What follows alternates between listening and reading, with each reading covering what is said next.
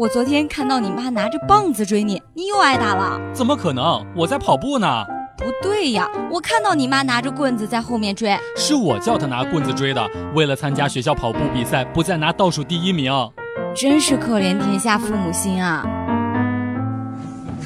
笑不笑由你。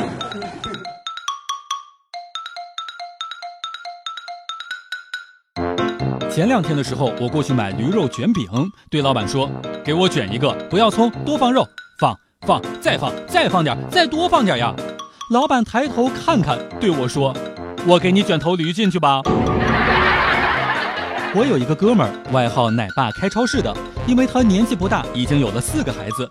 今天过去找他玩，刚好他送货回来，小儿子端了一杯水给他：“爸爸累了吧？赶紧歇歇。”爸他美的转身对我说：“看到没？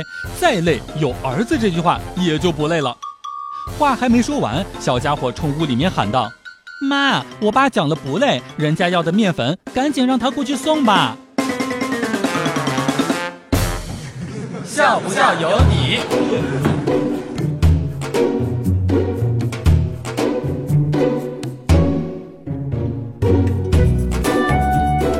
昨天有几个同事在我家里面聚餐，黛玉嫂突然之间问说：“你们平常经常要加班吗？”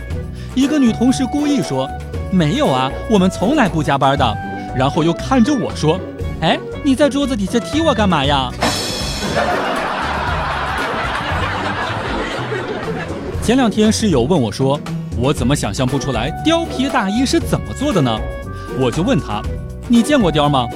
他回答说：“电视里面见到过呀。”我特别好奇，怎么看的《动物世界》？室友回答说：“不，《神雕侠侣》。”